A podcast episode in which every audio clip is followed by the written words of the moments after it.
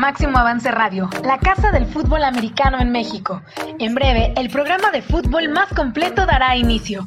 Recuerda darle like y compartir. Vivamos juntos el mejor análisis del fútbol americano.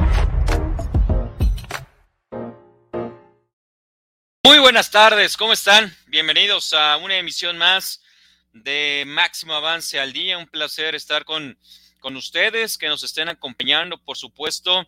Este es el penúltimo programa del 2021. Todavía el próximo miércoles, acá los esperamos. Vamos a estar platicando con el presidente de la ONEFA, Juan Antonio Bladé, eh, Juan, eh, Juan, Manuel, Juan Manuel Bladé, eh, sobre lo que fue esta temporada 2021 de la Liga Mayor, cómo se hace un balance de lo ocurrido desde la parte directiva y también él, cómo va despidiéndose de su presidencia dentro de la ONEFA, cosas positivas, negativas, a mejorar, a mantener, etcétera. Muchas cosas que se pueden platicar con el presidente de la ONEFA el próximo miércoles 29 de diciembre. Los esperamos por acá y eh, pues vamos a, a estar platicando con él. Mientras tanto, el día de hoy, pues vamos a seguir hablando de lo que fue la Liga Mayor de nuestro país y lo que ha ocurrido en torno al fútbol americano de México, en donde pues esperemos que tengamos un inicio del año tranquilo con temas de salud. Eh, la situación en Estados Unidos, por supuesto, que nos pone en alerta. En México, ojalá y, la situación pueda estar eh, este, tranquila para arrancar el 2022 de buena manera y no se repita un 2021, y no se repita un 2020, por supuesto, que fue muy caótico. Y la categoría intermedia, así como las dos ligas profesionales se puedan eh, llevar a cabo con, con toda normalidad y tranquilidad, que son las que más han sufrido con este tema de la pandemia y como están las cosas, pues de nueva cuenta están en la mira, ¿no? Están en una situación difícil, compleja. Ojalá y se puedan llevar a cabo. Presento a mis compañeros que me acompañan el día de hoy en esta conversación que tenemos con todos ustedes. El coach José Antonio Sandoval. ¿Cómo estás, coach? Bienvenido, buena tarde. Hola Gabriel, y vaya que es importante lo que acabas de mencionar. De alguna manera Estados Unidos están jugando todavía colegial, están jugando en NFL, tienen muchos problemas de manera interna. Nosotros podríamos recular en estos momentos en el que en este periodo regularmente es vacacional. No tenemos mucho evento deportivo ni tampoco en cuanto a conciertos. Entonces yo creo que podemos estar en casa, cuidarnos, lógicamente no dejar de que nuestra economía caiga, pero sí estar en casa, o sea, disfrutar, tener los eventos que regularmente hacemos en fin de año, en Navidad, pero sin tanto movimiento. El fútbol que venga el año que entra, y como bien dices, platicaremos con el doctor Juan Manuel Bladé, presidente de la ONEFA, quien ha tenido un periodo, la verdad es que muy difícil, pero que lo ha sabido sobrellevar pues, su capacidad en el deporte y todavía en su carrera profesional le ha permitido que esto se lleve de la mejor manera y ya platicaremos con él la próxima semana y el día de hoy le dedicaremos un poco a lo que fue nuestra temporada todavía de Liga Mayor de la bendita NEFA 2021. Correcto, platicar la siguiente semana con el, el doctor Bladé. ¿Cómo estás, Luis Díaz? Qué gusto que nos puedes acompañar otra vez en Máximo Avance al Día. Escuchamos a, Luis. Ni tampoco entró. no, no, no. Bueno, ahora con, Luis Díaz, en lo que eh, Grecia Barrios, nuestra productora, me dice qué pasó con Luis, por qué no anda por acá con nosotros. Y hasta ya hemos platicado, saludado eh, fuera del aire a Luis Díaz, que hoy nos estará acompañando, ya que Daniel Manjarres anda de vacaciones. Coach Sandoval, pues vamos a arrancar con este análisis de lo que fue la temporada 2021, porque el lunes anterior estuvimos eh, haciendo el análisis, pero más bien por cada partido todavía de la semana número de la semana número 7.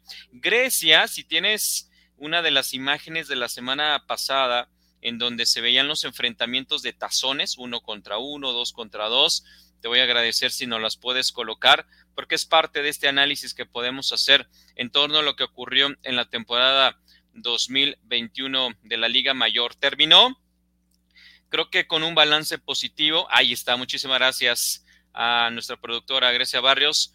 Un balance eh, positivo, Coach Sandoval. Em, la verdad es que la semana, eh, el programa anterior dejaba varias preguntas en el aire y ojalá el próximo miércoles tengan respuesta, como esto de que si realmente al menos 20 este, personas, este, jugadores, vaya, estaban siendo eh, eh, atendidos con las pruebas previo a cada partido como se estableció, porque pues, a mí me quedan las dudas de que realmente esto sucediera. Creo que ya está Creo que ya está Luis Díaz ahí eh, con, nosotros. Antes de continuar, quiero darle la bienvenida. Luis, ¿cómo estás? Buena tarde, bienvenido.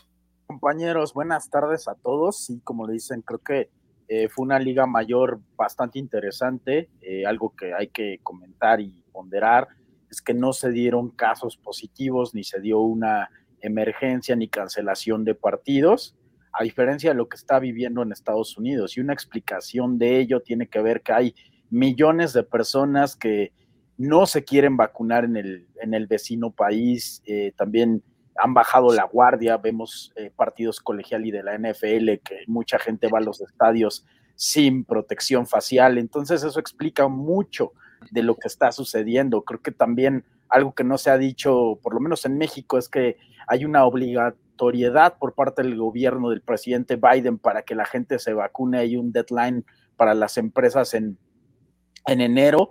Eh, y, la realidad que se está viviendo en Estados Unidos no es la misma realidad con México y, eso hay que tenerlo claro y, tenerlo muy presente porque de repente tendemos a comparar realidades, ¿no? E, evidentemente allá por la idiosincrasia del estadounidense que tiende a ser eh, extremadamente eh, influenciado por su credo, credo religioso, llámese católico, mormón y todas las demás religiones protestantes que dicen que no hay que vacunarse. Aquí en México vamos de gane eh, de alguna manera con todo y las limitaciones. Y, bueno, pues eh, creo que retomando el tema de, la Liga Mayor fue una, una gran, gran campaña y muchas cosas que comentar. Sí, sí, sí, correcto, sí, de acuerdo. Eh, una, son realidades distintas, ¿no? Y curioso cuando pues en Estados Unidos como un país primermundista comienzan a, vacunar, pues resulta que acá en porcentaje estamos mucho mejor. De hecho, ya hay una tercera dosis, ¿no? Para las personas mayores de 65 años que ha comenzado, mientras en Estados Unidos un enorme número de personas sigue sin vacunarse siquiera por por vez primera y por eso ya les están ofreciendo una vez más dinero para que, para que lo hagan. Pero vamos a estar pendientes, por supuesto, cómo se van dando estas semanas en nuestro país para también ir conociendo cómo eso va eh, eh, afectando, pegando directamente al fútbol americano en nuestro país, esperando que todo marche muy bien como hasta ahora está la situación. Eh, voy a leer algunos comentarios porque siempre los he dejado al final, bueno, en las últimas emisiones y ya no los puedo saludar como merecen. Sharpa, ¿cómo estás, Sharpa? Muy buenas tardes, bienvenido. Igual acá, José Luis Domínguez Rojas. Hola al panel, felices fiestas decembrinas. Gracias, José Luis. Un abrazo muy fuerte para ti, para todos tus eh, familiares, amigos. Lucio Navarrete, saludos desde Hidalgo. Saludos, Lucio. ¿Cuándo vamos a tener un programa, de, un, sin programa de Liga Mayor en, en Hidalgo? Este, ahí andan algunos equipos, clubes, pero hace falta Liga Mayor también allá en Hidalgo. José Ángel Reyes, ¿cómo estás, José Ángel? Bienvenido. Eh, Daniel Magaña, de lo que estábamos hablando del tema de eh, Omicron, dice, están haciendo una tormenta en un vaso de agua. La variante no es ni más contagiosa ni más letal. Las autoridades deben dejar de contar infectados y empezar a contar hospitalizados. Lo que yo entiendo, Daniel, es que en México no sé, las autoridades federales están muy tranquilas, ¿no? Y no digo que esté mal, sino ellas no están haciendo ningún tema de tormenta, al contrario, y hay mucha gente que está en contra del gobierno federal que sí está poniéndolos otra vez el, dedo, ¿no? En la, en la llaga, dirían, por esta decisión de no estar haciendo un escándalo, como evidentemente tú lo estás comentando. Y bueno, ya sabemos que esto también es muy político. Eric Osvaldo Huerta, buenas tardes. Sharpak dicen, ya saben quién será el nuevo coach del Texem y que, se, y que sería una gran sorpresa. No sé si Luis o el coach Sandoval sepan al respecto. Yo no tengo información, Sharpak, sobre el nuevo entrenador del Texem. De hecho, este, pues eh, yo todavía tengo a Simón Hernández como el head coach del programa del SEM. José Luis Domínguez, retomando el punto del coach Sandoval, qué pésimo estuvo el arbitraje en general. Muy mal el estado físico de muchos referees. Hay que comentarlo Que comentar eso también, José Luis. Y pueden comentar sobre Alex de Burros Blancos. No sé si tengas información eh, actualizada, Coach Sandoval, sobre la situación de eh, Alejandro García. Eh, si es así, ahora que, que puedas participar, nos comentas algo, si tienes actualizado de Alex García, para conocer cómo, cómo fue la gravedad o no de su lesión. En el tema del fútbol americano de la Liga Mayor, quiero comenzar con esta primera pregunta contigo, Coach Sandoval. Dos equipos terminan invictos, los auténticos Tigres y el Tec de Monterrey, eh, con un partido más, los Borregos Salvajes 6-0, los auténticos Tigres 5-0. Y em, estadísticamente hablando, queda mejor el equipo de los Borregos. También ayuda en algunas estadísticas el tema, el tema del partido adicional. Por eso habrá que encontrar mejor en promedios, no yardas ganadas o permitidos en promedio por partido, una estadística mucho más cercana a la equidad eh, para las comparaciones. ¿Quién fue mejor, coach? ¿Quién consideras que eh, debemos de considerar como el mejor equipo de la temporada? ¿Borregos, Monterrey o auténticos Tigres? No, mira, yo me voy con Borregos Monterrey. O sea, de alguna manera lo comentamos desde un inicio, su equipo, su roster, su staff, la profundidad que tenían. Y si bien el equipo de auténticos Tigres fue el mejor en su grupo, de alguna manera tuvo duelos en los que se vio en riesgo y en peligro de poder perder contra el equipo de Pumas y contra el equipo de Burros. Creo que son dos partidos. El equipo de Borregos Monterrey fue de más a menos en una situación en la que no quiero decir que se echaron a la flojera, pero vas cayendo en el, en el juego de los contrincantes. Y al tener, sin ánimo de ofender, a equipos más débiles, pues bajaba su rendimiento. Y además también el equipo del Corseta Mirano aprovechaba para en juegos llegar a participar hasta con cuatro corebacks. Y no porque lo estuvieran haciendo mal, sino porque el chiste era darles la oportunidad de jugar. En Contralince estuvo a su coreback con chico de creo que 17, 18 años en cuarto equipo para que estuvieran jugando. Y así en todas sus líneas. Entonces, yo creo que el equipo de Borregos Monterrey no se, se metió a fondo, a excepción yo creo ahí, por ejemplo, con el juego de Águilas Blancas que le costó trabajo y creo que fue el único que le fue ganando en un periodo, pero indiscutiblemente eh, la tuvo más tranquila que el equipo de Auténticos Tigres. Auténticos Tigres sufrió bien, lo hicieron bien, fueron menos juegos, pero si hubieran jugado este tazón, yo me hubiera ido con el equipo de Borregos Monterrey. Luis, la última ocasión que se enfrentaron Borregos Monterrey y Auténticos Tigres ganó fácil Monterrey, pero fue una temporada 2019 en donde Auténticos Tigres ni siquiera calificó a postemporada en la UNEFA, todavía en, en, ligas diferentes. De lo que viste de Monterrey, de lo que viste de Auténticos Tigres, de estos dos invictos, ¿quién tuvo mejor nivel? No, indiscutiblemente Monterrey. Ahí yo creo que todos los colegas, no solo de Máximo Avance, sino de otros medios coincidimos. Eh, por lo que mencionaba el coach Sandoval, eh, la profundidad, el nivel de coacheo, el manejo de sistema, el nivel de los atletas que tienen, eran sencillamente eh, superiores a todos. y bueno, auténticos Tigres creo que sorprende justamente por lo que mencionas.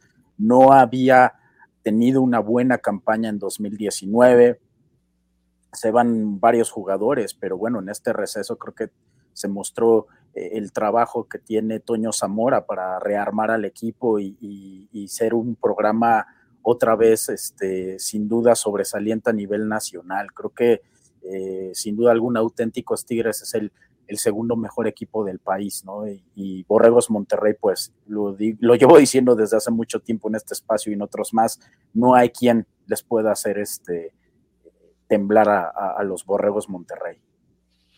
Hay un comentario acá, por ejemplo, de Daniel Magaña, dice, difícil medir el nivel de Borregos, su grupo fue muy pobre de nivel. Em, hablando, hablando del grupo rojo en el cual estuvieron los, los Borregos del TEC de Monterrey.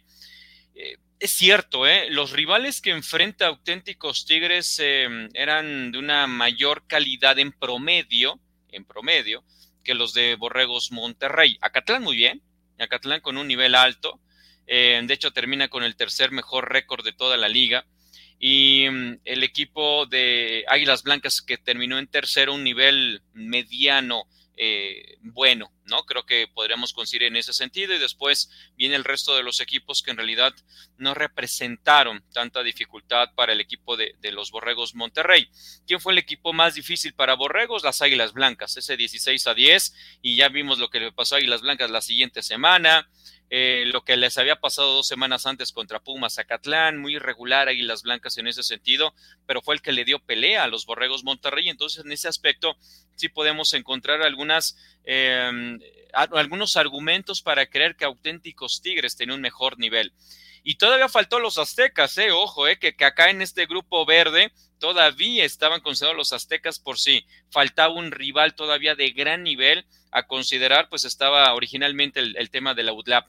Em, sin embargo, a pesar de todos estos argumentos que estoy dando, coincido con el coach Sandoval y con Luis en torno a que el TEC de Monterrey es un equipo que tiene un mejor nivel, no muy lejos de los auténticos Tigres, es un, es un eh, rival con un eh, con eh, playmakers en casi todas sus unidades, en cada todo, en todos los departamentos y que tiene además una estructura bien sólida que no es de este año, sino que vienen sacando gente desde hace ya varias temporadas que al momento que dan el paso a ser titulares ya tienen un bagaje muy importante para poder destacar de manera eh, importante. Pero creo que sí, Monterrey es eh, mejor equipo que los auténticos Tigres y por eso también los coloco como número uno en esta temporada que desafortunadamente ya una vez que se iban a enfrentar, pues eh, llegaron estos temas de reestructurar o reacomodar el calendario y por ello es que no hubo ese tazón que hubiera estado extremadamente interesante, pero también coincido con, con esta parte que, que nos estaban comentando Luis y el coach Sandoval. La siguiente pregunta es, ¿quién fue la mayor sorpresa de la temporada? Comienzo contigo, Luis. ¿Quién fue este equipo que no se esperaba mucho de él, que los considerábamos en un nivel X, pero estuvo realmente por encima y nos sorprendió eh, gratamente. Sin duda alguna, Acatlán. O sea, Acatlán eh, era incluso el equipo del morbo, porque ya sabías que los grandes iban a, pelear hasta arriba y que iban a tener incluso resultados holgados. Acatlán era un equipo que, tenía o estaba obligado por el reclutamiento que tenía, por cómo Horacio García generó tantas expectativas, por el apoyo institucional eh, de sus autoridades. Creo que, creo que sin duda alguna es, es Acatlán ese, ese equipo. Eh, no estoy tan seguro eh, cómo, cómo hubiera sido sus partidos contra auténticos Tigres, incluso con un duelo de hermanos con con Pumas o Burros Blancos, pero por lo que vimos en su grupo, pues se vio, independientemente de esa, de esa derrota en la primera jornada con, Monterrey, que se vieron francamente mal, este, pues creo que fue un equipo eh, sobresaliente. Eh, ahora la, pregunta no es, no es cómo terminaron ni, ni, cómo eh, se vieron en esta campaña. Viene, si, la pregunta es si la próxima temporada van a poder seguir teniendo el nivel que mostraron y si y si van a seguir teniendo el reclutamiento, porque entiendo que este año ya también se despidieron muchos de los, de los jugadores que llegaron, que nada más llegaron para, para este quinto año y que muchos provenían de la UDLAP. Entonces, eh, creo que Acatlán es el equipo, eh, si no revelación, sí uno de los que se esperaban y que cumplió gratamente. Coach Sandoval, ¿coincides que es el equipo sorpresa de 2021, Acatlán? Sí, vaya, lo que vivimos, cómo lo estuvo manejando el coach Horacio, o sea, eh, llegan dos corebacks de otros equipos. Johan hasta el final se supo que iba a jugar y fue uno de los corebacks más destacados. Entonces ahí también llega Marco del equipo de Pumas. Entonces tenía dos corebacks de excelente nivel. Y así conforme fueron llegando algunos otros, ya casi al final, yo creo que hasta el límite de la inscripción para el registro. Entonces, el tenerlos bien para el primer partido, creo que, que, no le fue suficiente y además le tocó, como dicen, bailar con la más fea, ¿no? A lo mejor si hubiera tocado Monterrey hasta el final, hubieran estado un mejor, momento preparados. Entonces, reestructura el coach Horacio también su equipo, lo hace también con su staff. O sea, hubo inclusión de entrenadores, tanto de la Universidad del Valle de México como de otros equipos, y jugadores no nada más de, de los Lab, de Toluca, de la Náhuac, de Linces. Entonces, él hizo su chamba, él hizo lo que le permite lo que le permite la liga hacer, convencer y enamorar a los jugadores, ahí los tuvo y eso fue el cómo los fuimos viendo partido tras partido. De no haber llegado todo este número de jugadores, se hubiera estado ahí peleando con, a lo mejor con Águilas Blancas o con el SEMO, con la Náhuac, pero gracias a este gran número de jugadores nos sorprende y como dices la pregunta, ¿quién es la sorpresa? a un servidor cuando menos nos sorprende el buen nivel que rápidamente tienen y los juegos tan destacados de Johan, ¿no? O sea, la verdad es que, que, muy bien por ellos, ¿no? Y Johan todavía le queda el año que entra, entonces vamos a verlo todavía, ¿no? Sí, sí, sí, debe estar todavía Johan López. Eh, a ver, yo aquí eh, haría una precisión. A mí no me, no me sorprende Pumas Zacatlán precisamente por lo que ustedes dijeron, por el reclutamiento que realizó. A mí me hubiera sorprendido Pumas Zacatlán sin competir con esos jugadores, ex jugadores del UDLAB, con esos ex jugadores del Tecto Luca, con esos ex jugadores de la VM y de algunos otros eh, programas.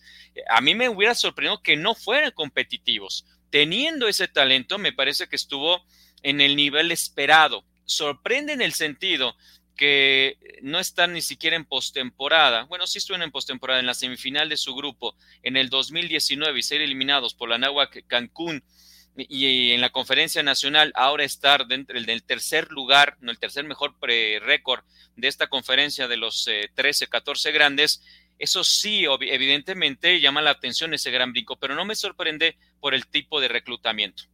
Entonces, quitando la parte de reclutamiento, yo pondría a dos equipos que me gusta, eh, tres de hecho, tres equipos que me gusta el nivel que mostraron teniendo prácticamente un reclutamiento, entre comillas lo pongo, normal, no como el de Acatlán. El de Acatlán fue extremadamente agresivo, que fue Puma CU, del cual se habló que había perdido una cantidad importante de talento con respecto al 2019.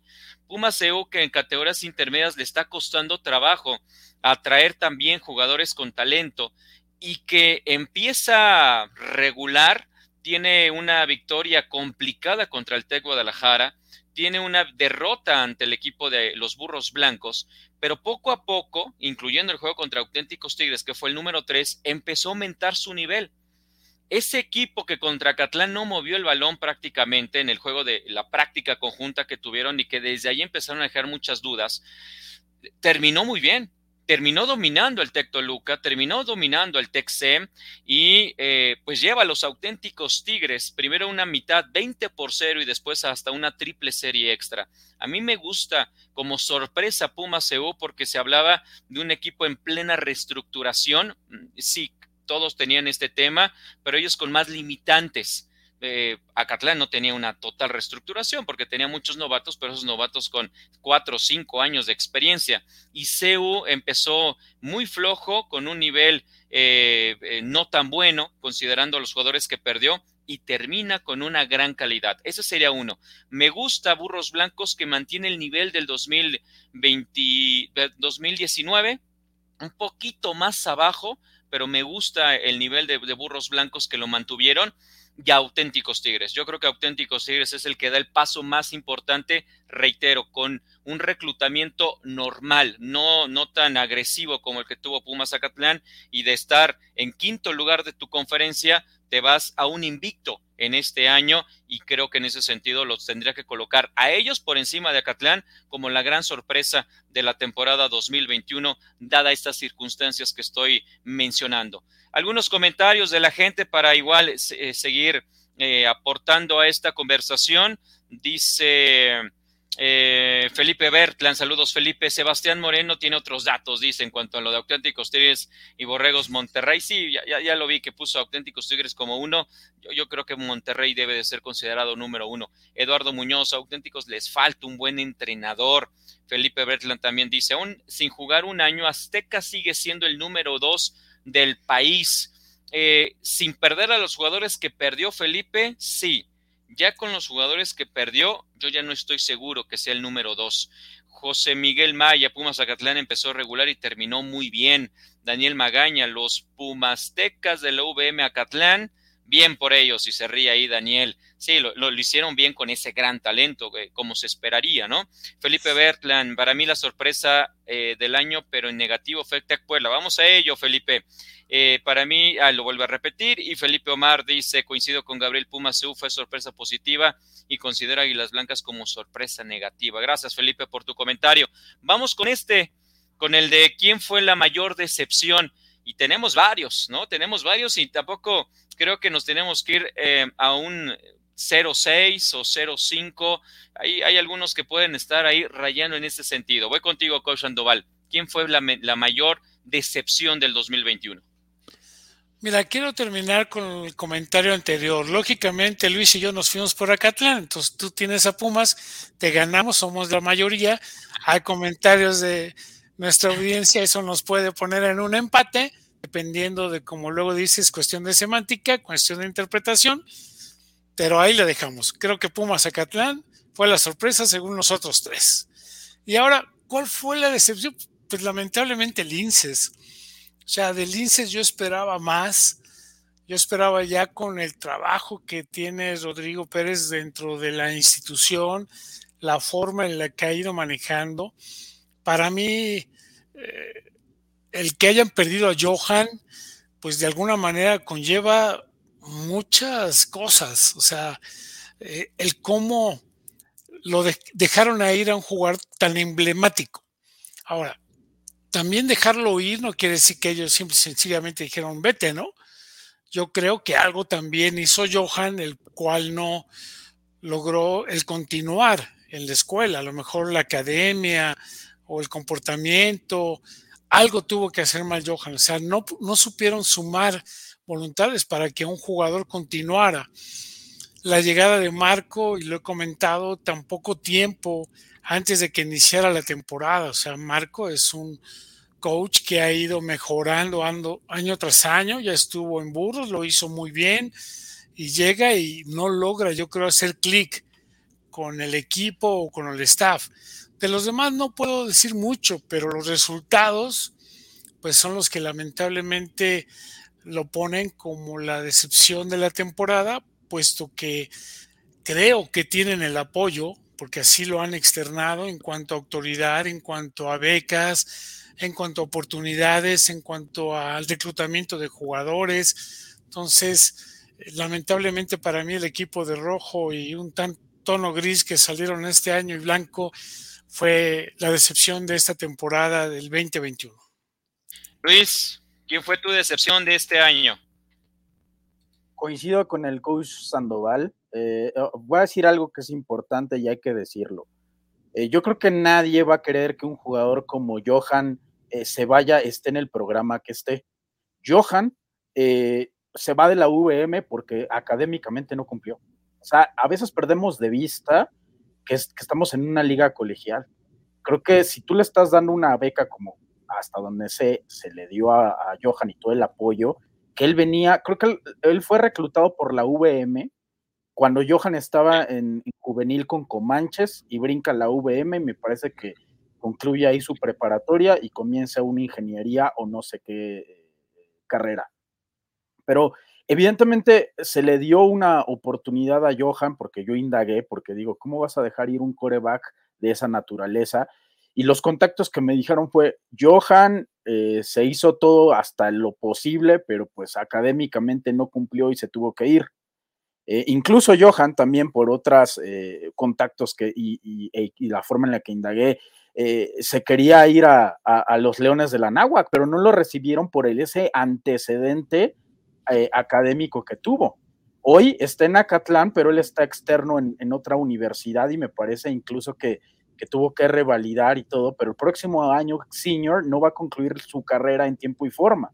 Va a terminar Liga Mayor, pero todavía no va a terminar ahí eh, su, su universidad como debería pensarse. Entonces, eso es importante. Ahí no es culpa de la VM. Me parece que ahí sí fue una falta de, del jugador y, tal vez hasta incluso de, visión, ¿no? Eso es importante. Yo creo que nadie va a querer en sus cinco sentidos decirle adiós a un jugador como él. Eh, y respecto a, la gestión que está teniendo Lince, sí, es decepcionante. Es decepcionante, yo lo he venido diciendo en otros programas, porque y, eh, el primer año de Rodrigo Pérez se puede entender que sea de transición y que no logre los resultados. Luego viene otra, otra este, campaña eh, pues muy lamentable y se pensaba eh, que con este año que se paró, Rodrigo iba a reestructurarse, lo hizo, llevó coaches, hizo muchísimas cosas que hacían pensar que, que Linces por lo menos iba a quedar en el, en el tercer lugar de su grupo y pues no fue así, ¿no? Terminaron perdiendo todos los partidos y, se viene un momento muy, muy complicado para la, para la VM, este, eh, para ver si, si le van a dar un voto de confianza a Rodrigo o le van a dar las gracias y ver hacia dónde van a, transitar. Pero creo que esa es el, eh, la decepción del año por lo que decíamos. El segundo lugar creo que lo ocupa Borregos Puebla, eh, creo que Hugo Lira también, ¿no? Él, no se esperaba, como analista que soy, que, pudiera tener una, una, campaña tan desastrosa tomando en cuenta sus antecedentes en la Liga Premier que iban al alza, llegan a Onefa y se desploma, ¿no?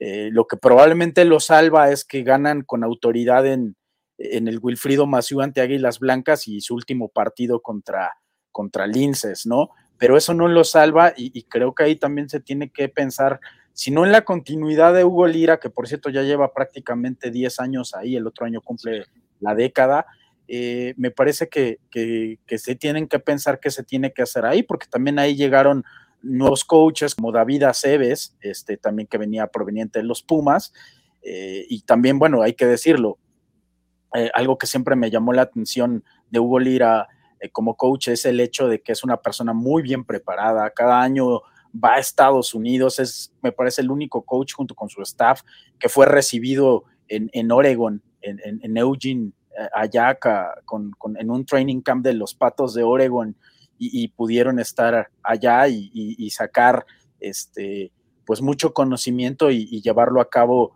eh, y ahora sí que tropicalizarlo en Puebla, ¿no? Y creo que en ese año fue donde le dieron una batalla eh, sin cuartel a Borregos Monterrey. Entonces creo que ahí eh, Hugo Lira y su staff este, también creo que, tal vez igual y ya cumplieron su ciclo, pero, pero mis dos excepciones son sin duda alguna eh, en este orden, ¿no? Linces, Puebla y, y probablemente ahí en tercer lugar eh, Borregos Guadalajara, ¿no? Que es un equipo joven, pero a diferencia de, los otros dos, eh, se ven buenas cosas en, el, en la gestión del coach Ernesto Alfaro.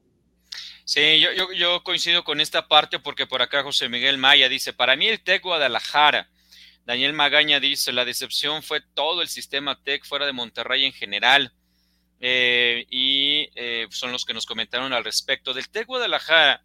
La diferencia que yo vi de ellos con respecto a los linces con respecto, eh, sobre todo los linces, fue que competían, competían prácticamente en todos los partidos, que ya contra auténticos Tigres la diferencia sí fue importante, eh, pero todos los demás estuvieron compitiendo hasta que llegó la victoria sobre los Potros Salvajes, que por cierto es interesante, a los Potros Salvajes ninguno de los dos mencionó, y, creo que entendemos las circunstancias de los potros salvajes para reconocer el por qué no los tendríamos como una decepción. Es decir, no esperas de, un equipo algo y por lo tanto lo que resulta sigue en el nivel que tú lo, lo tenías pronosticado. Eh, pero de Linces coincido, coincido totalmente que es un equipo que, que, decepciona porque eh, no es el hecho de que termines con cero victorias, es el hecho de cómo fue tu actuar durante cada una de las semanas. Y creo que lo mejor del INSES lo vimos en un ratito contra el TEC de Monterrey y en un rato un poquito mayor contra el TEC Puebla en el último partido y se acabó, pero en realidad yo no lo vi compitiendo contra Águilas Blancas, eh, no lo vi eh, compitiendo en algunos otros partidos. Eh, contra, el SEM, Gabriel. contra el SEM compitieron bastante, ¿no? Es otro que se me está escapando donde compitieron, pero en realidad nunca dio estos em, quitando ese partido contra el CEN, me parece que ningún otro dio oportunidad de creer que podían sacar el partido, que podían ganarlo. Y al final eh, el equipo termina, ¿no? Sin, dar ese, eh, ese máximo que se esperaba. Cuando pierden contra la que en la semana número uno, se ven muchas carencias, eh, carencias que uno no hubiera esperado un equipo de, los Linces que viene trabajando bien en el reclutamiento, que ha estado eh, formando un staff de primer nivel, pero que en realidad en el terreno de juego se ve muy limitado, se ven muchas limitantes en el equipo de la VM. Ahora, sumando a esto de lo que mencionaban de, los Linces, yo pongo a Borrego Sem. Los Borregos Sem también para mí es una de las grandes decepciones de esta temporada terminaron cerca de 20 jugadores. Es decir, tenía una base de veteranos para este 2021, una base muy importante con Eder Gutiérrez, con eh, Gachús, em, con, eh, se me van a escapar varios, perdón, este, que, eran jugadores titulares indiscutiblemente, jugadores que estaban en primer lugar en, en su posición, pero el CEM no, no compitió, tuvo que haber perdido, pudo, ¿no? Eh, no sé si tuvo, pero pudo haber perdido contra Borregos de Puebla en la semana número uno.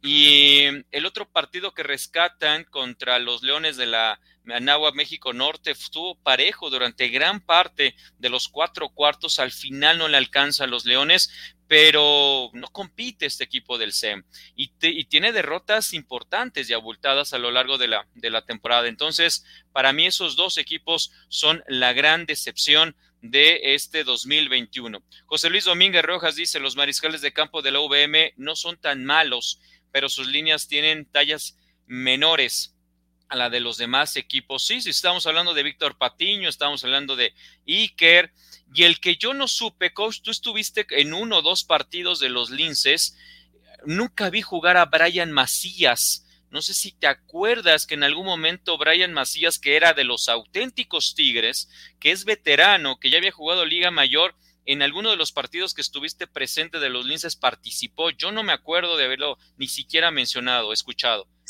No, no, no, tienes razón, no, no lo escuché. ¿Era Iker o Patiño? Nada más me llama mucho la atención porque eh, Macías venía de los auténticos Tigres ya con experiencia en Liga Mayor y finalmente pues no, no estuvo por allá. Siguiente pregunta. Ahora comienzo contigo, Luis.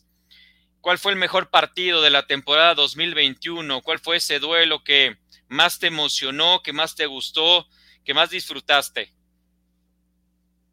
auténticos Tigres Pumas, sin duda alguno. ¿no? Y ese día nos tocó narrar al coach Sandoval y a mí en la congeladora, pero sin duda alguna el, el auténticos Tigres Pumas fue un duelo de poder a poder.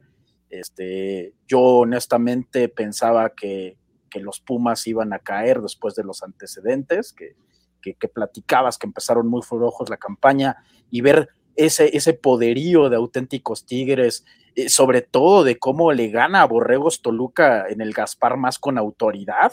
Entonces yo decía, yo pensé, dije, no, bueno, Lenin ahí tiene un, un, reto mayúsculo, ¿no? Eh, pero, pero me parece que fue un, partido de poder a poder, ahí estuviste tú, y, y, sin duda para mí ese fue el partido de la campaña. Eh, y, el segundo que pongo, sin duda, a Burros Blancos, Borregos Toluca, que también fue un juego impresionante, ¿no? Eh, pero, pero creo que para mí los dos que fueron fundamentales y espectaculares fueron esos dos, ¿no? Pero me quedo con, sin duda alguna, eh, Pumas EU contra auténticos Tigres. Coach Sandoval, ¿cuál te gustó más? ¿Cuál te parece el mejor partido que vivimos esta temporada? Pues como estuve con Luis en Toluca y lamentablemente no tuve la oportunidad, yo creo que el de auténticos Tigres contra Pumas por cómo iba el resultado. Pero quiero tocar dos juegos de la conferencia norte. Claro, el partido de Chihuahua en contra de eh, los Lobos para ver quién llegaba a la final o si llegaba a la final Chihuahua o dónde se jugara. Y el juego de Chihuahua contra el equipo de Borregos Querétaro que al haber fallado un gol de campo el equipo de Querétaro, puso todavía en esa dificultad para que pudieran llegar a la final. Y son dos partidos que se llevaron a cabo en Chihuahua y buenos encuentros que hasta el último supimos quién se llevaba el triunfo. La verdad es que fueron muy interesantes y el desempeño de su quarterback, un chico de apellido Fuentes, que de hecho viene jugando desde Cuautitlán Izcalli, y su hermano, que juega en auténticos Tigres y que le saca como 20 centímetros de estatura, ¿eh? No lo vimos jugar este año, pero un saludo para la familia y que lo seguiremos viendo en lo mejor del fútbol americano nacional. Sí, sí, sí, nos hemos enfocado en conferencia de los 14 grandes, pero ya hablando del mejor partido, ese fue un juegazo, el de las Islas de la Watch ante los Lobos de Coahuila, la última semana de actividad regular en la conferencia norte. Eh, al final logra el equipo de, de Coahuila revertir una ventaja también importante. No eran los 20 puntos que tenía Pumas sobre auténticos Tigres, eran menos, pero sí eran, me parece, 11 y se llevan el partido hasta series extras y ahí lo ganan los Lobos de la, Autónoma de Coahuila. También a mí me parece que ese es el mejor partido que se vivió en la Liga Mayor de nuestro país. También eh, el que decías contra Querétaro fue en Querétaro, nada más hago esa precisión, que se falla al final por parte de los Borregos el gol de campo que hubiera representado el triunfo. Y sí, claro, el de auténticos Tigres contra Pumas CU. A ver, a ver, la primera mitad es, fue un partido bien extraño. La primera mitad nunca aparecieron los auténticos Tigres, barridos. Entonces Pumas tuvo un dominio total. Pumas pudo haber terminado esa primera mitad 30-0 eh, 27-0 al menos, porque llegaron a la yarda 8 y vinieron castigos más un sack y sacó a los Pumas de zona de, de ya no de gol, de intento de gol de campo y despejaron. Y también fallaron un, un, gol de campo en esa primera mitad y un punto extra, si no estoy equivocado también en esa primera mitad. Pero al menos hubieran ido 27 o hasta 30 puntos ganando, porque solamente había un equipo en, ese, en esa primera mitad. Para la segunda mitad cambien mucho la situación y ahora el equipo que estaba dominando eran los auténticos Tigres. Pero Pumas tiene una ligera reacción en la tercera serie ofensiva de auténticos Tigres porque las dos primeras los arrastraron y se ponen 20 a 14. En la tercera los detienen y ahí Pumas empieza a reaccionar y solamente empieza a permitir la defensiva goles de campo. Por eso terminan empatándose 20 puntos y bueno, la mencionada jugada a la defensiva de Pumas que provocan el fumble con 1.41 por jugarse y en lugar de empezar a consumir los segundos porque no iban a terminar el partido porque Tigres tenía sus tres tiempos fuera, a algunos se les olvida esa situación, iban a lograr tener todavía una posesión más los auténticos Tigres, pero ya sin esos tiempos fuera y claramente con tal vez un minuto de tiempo, uno y cacho en el reloj. Y les ibas a despejar, no les ibas a dejar el balón tan cerca, evidentemente. Pero fue bueno porque tuvimos dos mitades contrastantes y porque se define en triple serie extra, pero en realidad fueron dos mitades de dos equipos, no fue parejo en este sentido de uno y uno. Y el de Lobos contra Águilas de la Watch tuvo mucho mayor calidad en ese sentido. También fue bueno el juego de Cancún contra Querétaro, las dos Anáhuac, fue un buen partido que gana Cancún 28-21 y la gran final de la conferencia norte también fue un buen partido, 13 a 9 termina ganando los Lobos, pero al final dependieron de su defensiva para no terminar cayendo en ese partido, para también darle su valor a la conferencia, en este caso la norte, y este, tenerlos en ese primer plano. Dice por acá Felipe Bertlan, la mayor... ¿Eu? ¿Mandé? importante, ya hablando de eso, un juego que también fue espectacular y que yo creo que eh, no podemos eh, eh, dejar de hablar de eso, que fue la conferencia nacional en la Sur, o en el grupo 2, el, de Búhos contra, contra Cancún, que gana muy bien Búhos, que también fue un juego espectacular, que creo que nadie esperábamos. Yo sí podría decir que en esa conferencia, Búhos, además de que termina en primer lugar, este, tiene un gran debut y un gran regreso en Liga Mayor, pero para mí es el equipo revelación de la, de la Liga Mayor. Para mí, aunque evidentemente está en, en, un, en un grupo que no es considerado fuerte, pero me parece que no le podemos quitar mérito eh, a Rafael Duca y a, y a, todo su staff, porque yo en lo personal, yo no pensaba que iban a ser un equipo tan espectacular y, tan dominante, ¿no? Y, así lo vimos en el primer partido, que perdieron creo que por un safety, ¿no? Dije, ok, ¿no? Y después vemos cómo, cómo la manera de jugar y, y, que a todos nos, nos sorprendió cómo, le, cómo pierden ese partido en, en el Wilfrido Maciú, eh, los, los Leones Cancún, que sin duda alguno eran eh, los, digámoslo así, el símil de Borregos Monterrey para este, arrollar a todos los equipos, ¿no? Entonces, eh, estamos hablando de los demás este, conferencias, pues creo que también hay que destacar ese. Sí, sí, sí. Eh, había, hablábamos de la gran sorpresa de la temporada. Tienen que ser los búhos, ¿no? Si hablamos de todas las conferencias, tienen que ser los búhos, inclusive por encima de los que se mencionaron acá. Em, dice por acá Felipe Bertland, la mayor decepción, como cada año, fue el arbitraje. Dice, no es cierto, gran esfuerzo de los árbitros, pero sí tienen mucho que, trabajo por delante, muchísimo, muchísimas cosas que mejorar. Y la próxima semana que hablemos con el, presidente de la ONEFA, con el señor Bladé, pues, eh, ¿por qué no se quiso utilizar para esta temporada la repetición cuando ya se había probado? Cuando ya se había dicho que sí iba a ser posible tener repetición instantánea, ¿por qué no se utilizó si varios partidos se transmitieron por televisión? Ya no digamos eh, los que se transmitieron por eh, vía streaming, pero los que estaban por televisión, ¿por qué no? se pudo utilizar, inclusive hubiera servido de prueba también. si era una temporada típica sin campeón, pues era un buen momento para empezar a utilizarla y empezar a encontrar esos detalles de mejora para ya una temporada normal que se espera que sea el 2022. Felipe Omar dice el de Tigres Pumas CU.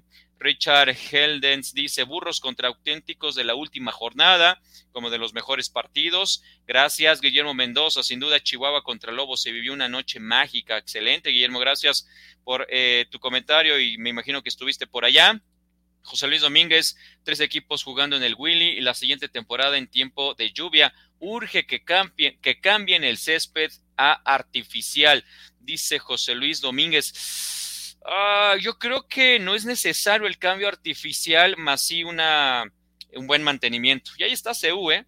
El estadio de CEU que siempre está en grandes condiciones o generalmente está en grandes condiciones y tiene un gran desgaste por el fútbol, más el fútbol americano y también hay lluvia, pero generalmente está en buenas condiciones, pero sí necesita mantenimiento, es lo que se requiere sobre todo. Eh, siguiente pregunta, compañeros. Eh, Coach Sandoval, ¿cómo describes el nivel de la temporada 2021?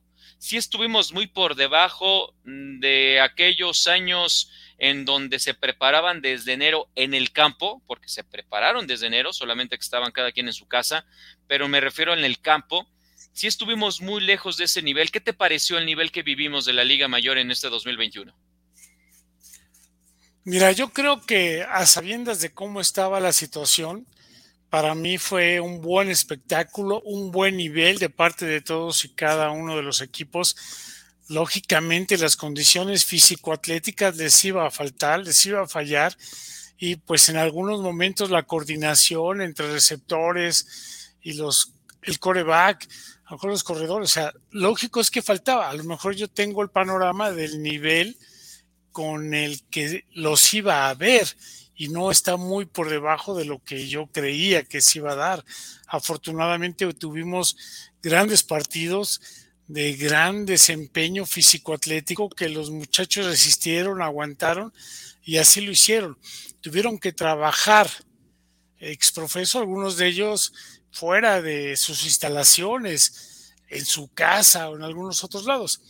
Ahora, el hecho de tener que trabajar desde enero pues también no es como que dijéramos, es una cuestión obligatoria. O sea, nosotros tendríamos que buscar atletas y los atletas a veces desarrollan dos o tres deportes al año, que si bien aquí no estamos acostumbrados a eso, sí creo que, que no hubiera sido tanta falta, pero yo creo que unos tres meses sí era necesario, como se había mencionado, por eso postergó el inicio de la temporada.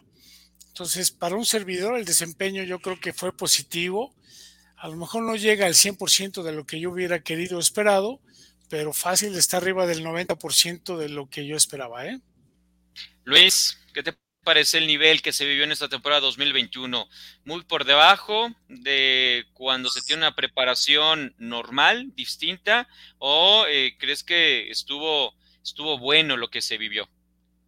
No, bastante bien. Eh, creo que eh, así lo pongo, así, así de fácil. Yo creo que con la, por cómo se dieron las cosas, yo vi buena velocidad, vi evidentemente, claro, detalles de ritmo, porque no hubo partidos de pretemporada, pero, pero al final del día eh, sí vi equipos muy rápidos, sí vi equipos que con base en lo que los coaches plantearon ofensiva y defensivamente ejecutaron bastante bien.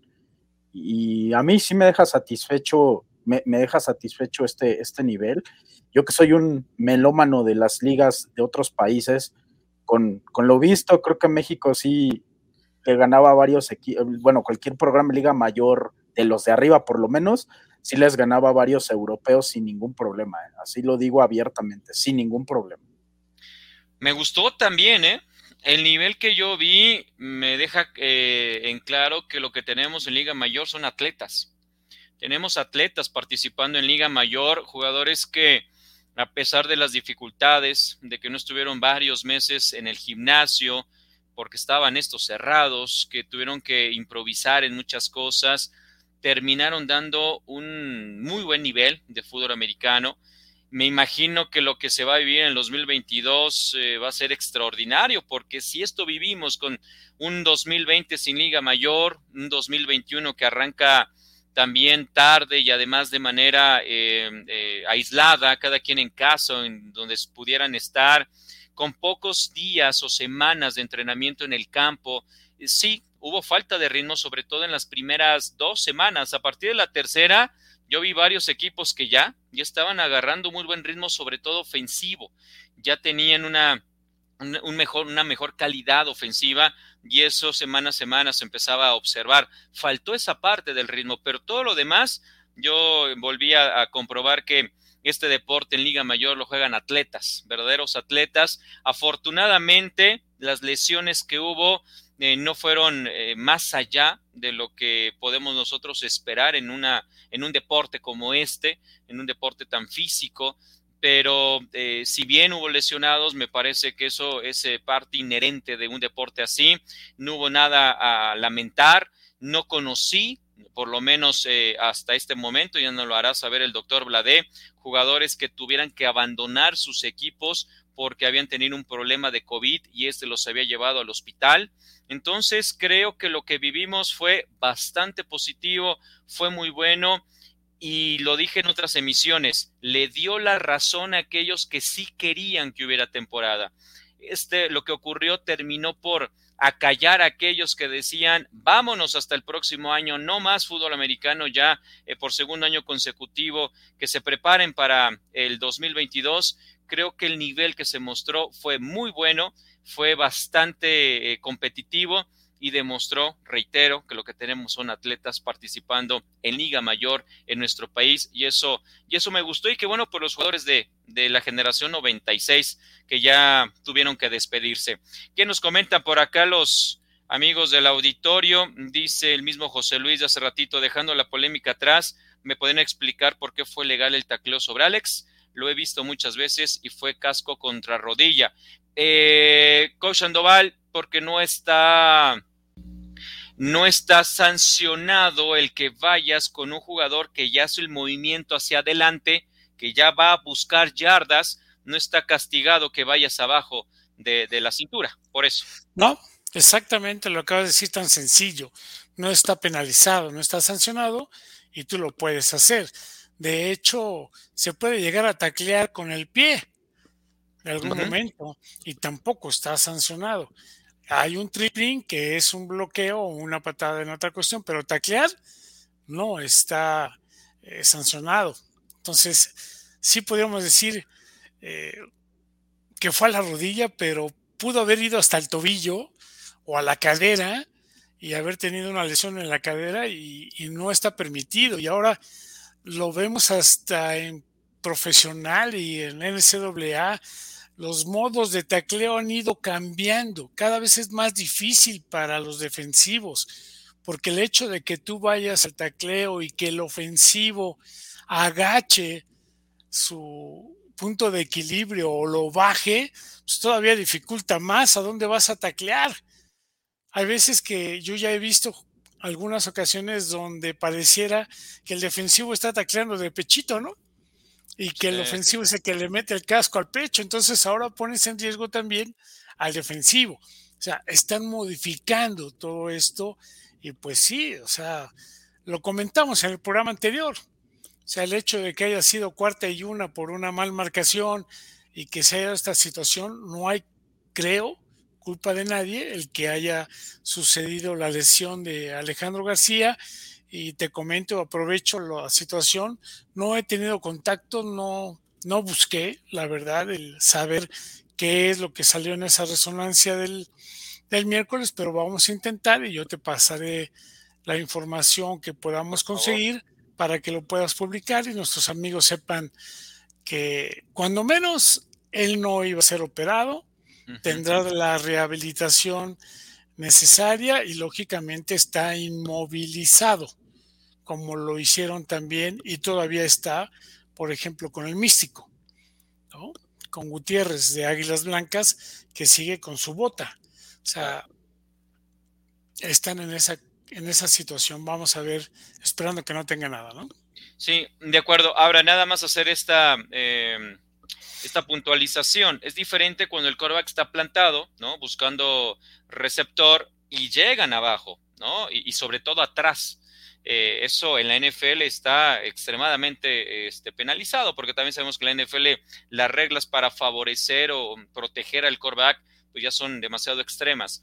Pero en este caso, Alex García se convierte en un corredor y va hacia el frente buscando ese primer y diez y llega el, linebacker, el profundo, a hacer la tacleada y obviamente lo va a hacer abajo porque con un jugador tan pesado, pues también tienes que buscar esa manera de nulificarlo y es una situación este, totalmente legal. Eh, si va arriba, no creo que lo haya podido taclear. ¿eh? No lo ve, sí, difícilmente lo hubiera podido taclear o evitar el primer y diez. Luis, no sé si tengas algún comentario sobre esto. Sí, no, digo, es perfectamente bien explicado lo que comentan. Digo, también a mí mucha gente, oigan, fue, no fue legal ese golpe, no, sí fue legal por lo, lo que están diciendo. Eh, digo, lamentó mucho lo que le ocurrió a Alex eh, y algo que hay que también que puntualizar, él también se preparó muchísimo para esta campaña, a pesar de que, de que no sabíamos que iba a ocurrir. Mm, se congeló acá Luis. Se nos congeló Luis. Dice Felipe Omar Moreno, ¿cuántos años tiene un jugador de elegibilidad en mayor? Pregunto porque eh, Alejandro García, Ginay, empezó en, el 2016. Tienes hasta los 25 años, Felipe. Eh, si empezaste a los 17, pues tendrás toda esa cantidad de años para jugar Liga Mayor. Si empezaste a los 24, pues tendrás 24 y 25. Si empiezas a los 25, tendrás uno. Hasta los 25 años. Ya Pero, perdón, Gabriel, creo que son 7 lo máximo, ¿eh? Lo máximo con a los 17, a lo mejor terminarías a los 24. Ok, bueno, nada más esa corrección. Son 7 hasta 25. Y como ahorita no jugaron. Claro, no, no les contó. De acuerdo. Eh, y, pues obviamente Alejandro tiene todavía la posibilidad por la edad y porque no estaría cumpliendo con los siete. Artur Fuentes B dice saludos, coach Sandoval. Eh, ah, mira, es el papá de los muchachos que te comentaba. Ah, claro, claro. de Águilas de la Watch, el jugador de los auténticos Tigres. Qué, qué gran, qué gran corback el de, el de las Águilas de la Watch. Este, y, pues mucho, mucho éxito en lo que viene. Felipe Omar Moreno dice gracias. ¿No? ¿De qué, Felipe? Eh, nos estamos yendo. La última pregunta es, ¿quién es el MVP de la temporada 2021? ¿Quién es ese jugador más valioso, el jugador más importante, el jugador que marcó diferencia para su equipo y por lo tanto que deberían de considerarlo como MVP. Coach Sandoval. Sin duda para mí, Alejandro García. O sea, lo que hizo en Guadalajara, haber anotado cinco ocasiones de...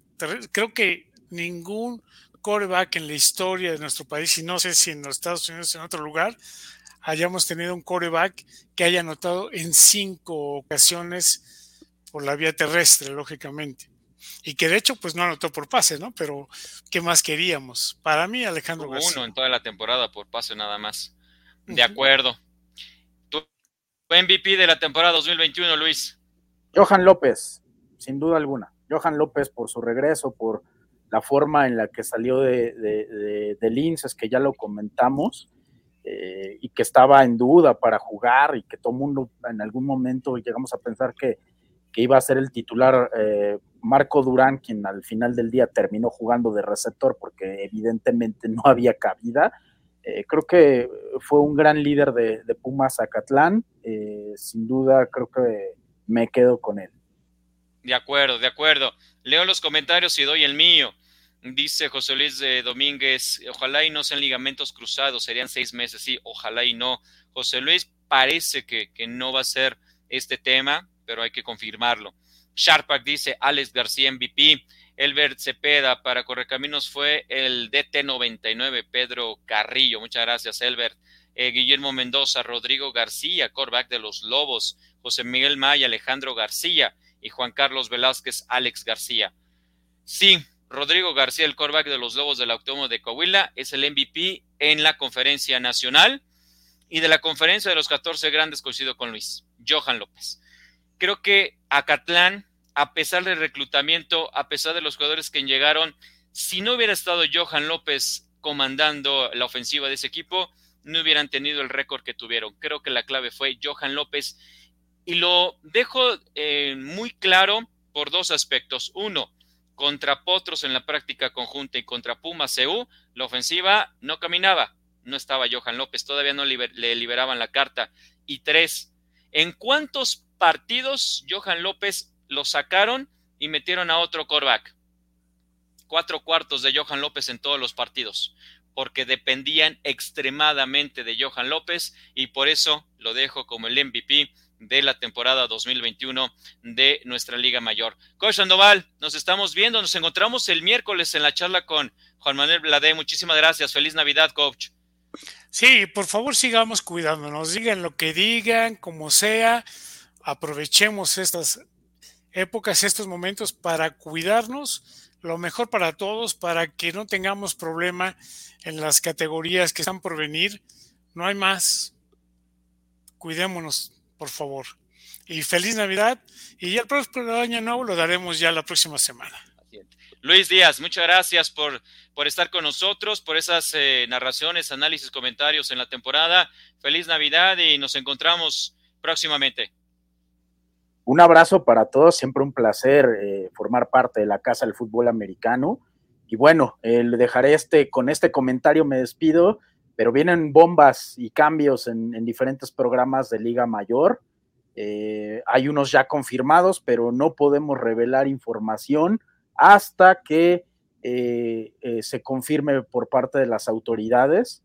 Y, vienen cambios importantes y sin duda alguna programas que van y otros que ya no regresan. Entonces, estén atentos a las redes sociales de Máximo Avance y, a todos los que formamos parte de este gran equipo. Un abrazo a todos y feliz Navidad.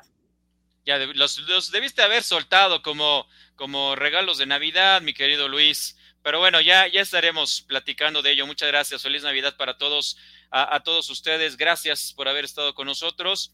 Nos encontramos el miércoles entrante con Máximo Avance el Día. Vamos a estar en vivo con la charla con el presidente de la ONEFA y empezaremos a calentar semana con semana la, categoría intermedia que ya tiene eh, calendario. Lo vamos a publicar en los próximos días en Máximo Avance.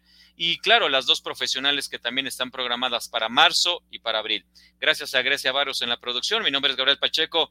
Pásenla muy bien esta Navidad, esta Nochebuena. Nos encontramos la próxima semana todavía para seguir platicando en el 2021. Hasta entonces.